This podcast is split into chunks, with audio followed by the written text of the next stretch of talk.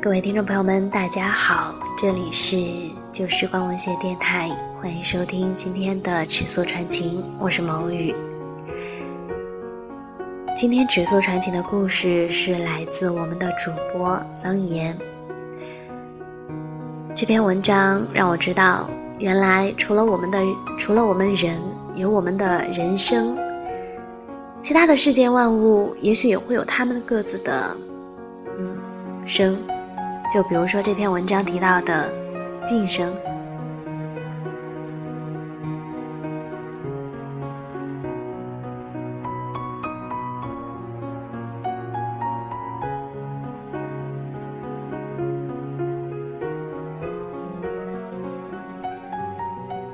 镜子有些反胃。不过在陈述他的心情之前，我们得先给他起个名字。嗯。就叫她小歪好了，因为她总是吐槽那个清洁阿姨，每次都擦不到自己身体边缘的细小尘埃，久而久之呢，也就变成了一层薄薄的污垢。但是这并不影响别人站在她面前搔首弄姿。他看见化着妆的女高中生，有些生疏的踩着高跟鞋走到他面前，眼睛里全是晶亮的期待。还有一点点羞涩。大姐，拜托，睫毛膏都要掉下来了，好不好？他默默的吐槽。偶尔呢，也会有那么一两个长得对他胃口的美女走到他身前。一米七的个子，大波浪的酒红色头发，不穿高跟鞋也很好看，嘴角微微扬起，半熟未熟的。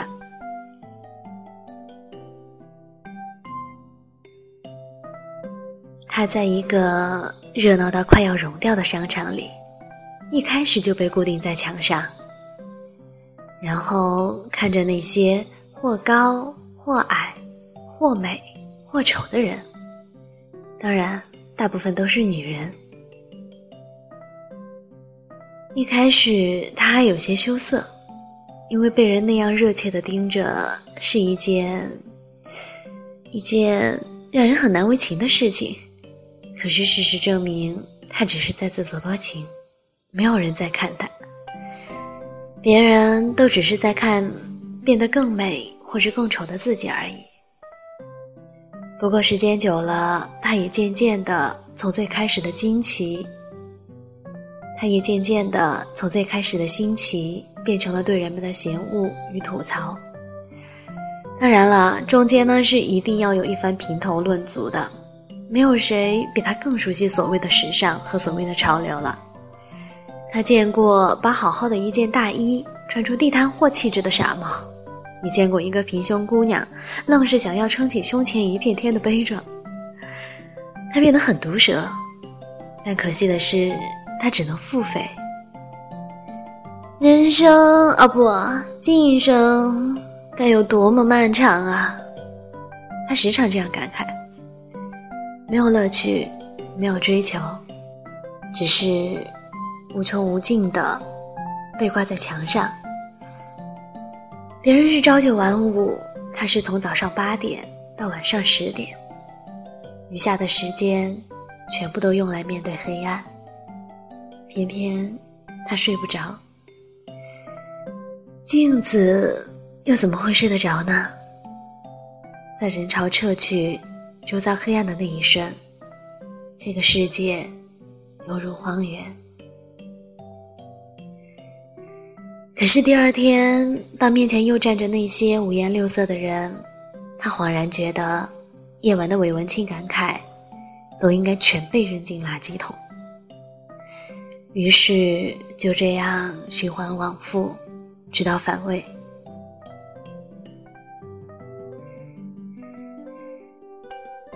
直到某一天的清晨，对面的墙上出现了另一面镜子。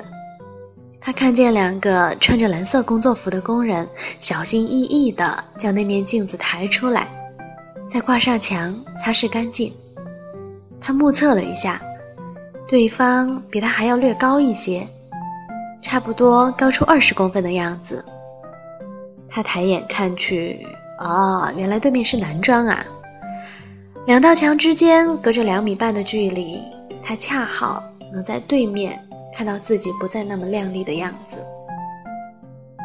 不过，好像自己一开始也是这样逛街粗心的。再看向对面，他的心里带了点愤懑与不爽。他不知道是不是所有的镜子都会像他一样，有卓越的品味、一颗爱吐槽的心，以及一副不太好的脾气。他甚至呢开始恶毒的预言，对面这块美丽的镜子，最终也会心生怨怼，看透凡尘俗世，看透自身，感慨今生的漫长。你好。正当思绪纷飞、魂游天际之时，一声招呼将小艾拉进了现实。还未等脑回路反应，他就下意识地向对面看去。他也不知道为什么，这一声好像就是说给他听的，就只有他能感受得到。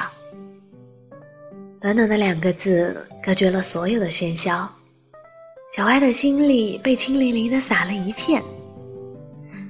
好像是感知到了他的目光，对面悄悄地闪了一下，清晰而极短暂。小艾不说话，只是看着他。哦，对，忘了说了，他……嗯，小艾现在能确定对面是个男的。你看起来很无聊哎。对面又开口了。哎，带着一点台湾腔的尾音是要作甚？很洋气吗？他开口的第二句话就招惹了小艾的吐槽：“关你什么事儿啊？”他自然而然的开口，却发现这是他第一次听到自己的声音。那声音有些沙哑，有些脆，让他想起了对面大楼外宣传的某种薯片。你的声音还蛮好听哎，你的声音很一般呐。其实也很好听，他却傲娇的回应。他听到对面轻笑，刚想说话，面前站着一个高挑的女子。若是平时，小艾一定会觉得她非常符合自己心中对美的定义。可是现在，她却觉得这个人非常非常的碍眼。你叫什么名字啊？对面又发问了。小哀，尘埃的埃。哦，那我叫小陈好了。这次带了点笑意。你干嘛要和我的名字取到一起啊？难听死了。你的也不见得好听啊。哎呀，你走开啦！当然不会真的走开。小陈总是挑着没有人的时候，适时的对他说上几句话。有时候呢，也不说话。就只是轻轻的亮一下。当然了，也会有他面前熙熙攘攘，而他面前正好空空如也的时候。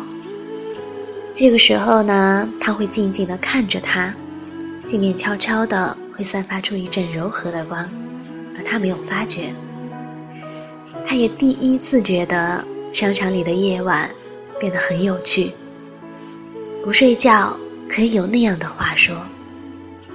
繁琐细碎的事情都可以让他们这样的，繁琐细碎的事情都可以让他们这样开心。说累了，他们复归静默，关掉所有的思绪，听着空空的风声，看着对方镜面的柔光。时间久了，他变得不再怨怼，不再毒舌，会看到高中生的青涩美好，看到平胸姑娘的素雅。看到资质平庸却想要更美好的心情，原来他也可以变得这样柔顺，这样美好。他越来越喜欢自己，以及他的对面。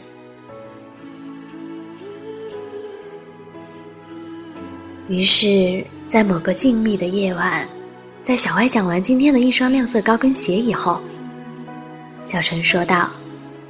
要不我给你哼首歌吧，好啊。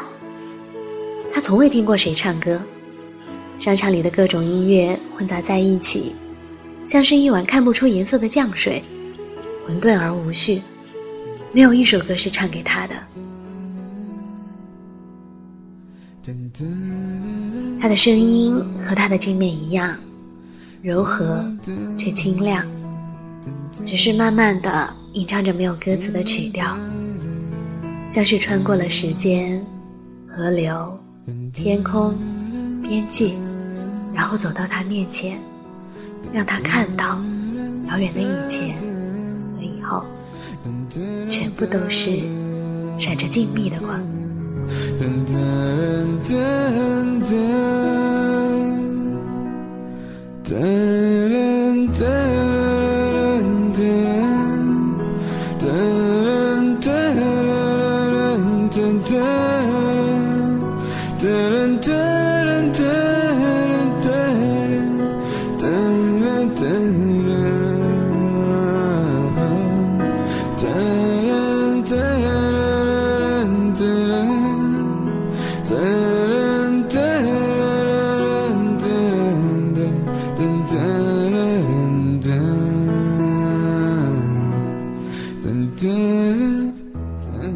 曲调不长，他的心里却盈满了柔软。你听了我的歌，要给出场费啊！他的声音响起，未等他回答，他又说：“但是你一定没钱，那你以身相许好了。”就这样，世上两块独一无二的镜子，开始了独一无二的恋爱。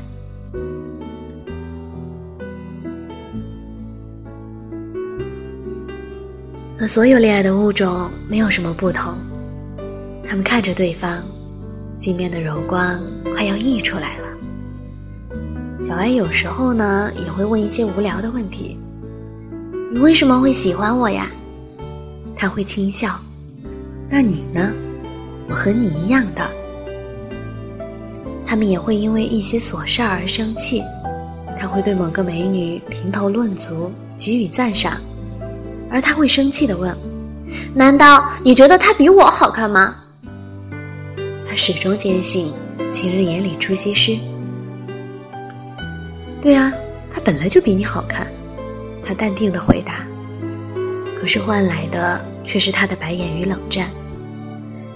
直到他后来说：“但他不是一块好看的镜子呀。”他没了语言。其实他们都知道。这个世界上不会有比他们更相配的镜子，也不会，也不会有比他们更相爱的镜子。他第一次相信天注定这种俗气的东西。可惜呀，照镜子的人总是那么多，而他们会一直被挂在墙上。当然，也有离开墙壁的时候，也是一个清晨。也是两个穿着蓝色工作服的工人，小心翼翼地将镜子取了下来，装在泡沫盒子里。小艾第一次感受到，离开是一件让人很难受的事情。小陈离开了他，猝不及防，难以预料，他就不得不再一次感慨。但他其实从前说过的：“要是有天我们有谁会离开，一定要非常的想念彼此，因为被想念也是一件很幸福的事情。”他总是他们之中有远见的那个。后来呢，我们的小哀又度过了许多喧嚣的白天和寂静的夜晚，他又渐渐的。开始吐槽、毒舌，但是呢，在难受的时候，他也会想想小陈。他甚至还能哼唱那首曲调，于是日子也没有最开始那么难。有一天呢，他感受到后背有一丝风穿过，他轻轻地动了一下，原来是镜子划出了墙面，但只是一点点。眼前还都是那些五颜六色的人，他忽然产生了一种令人心安的苍老感，于是深呼吸，终于风穿过了整个后背，他掉了下来，仰着脸着天花板，华丽的灯光令他眩晕。有个女人被他突如其来的血吓得尖叫。不久后。服务员将碎片扫入了垃圾桶。他漫长的晋升，终于看到了尽头。他在心里说了一句：“再见啊。”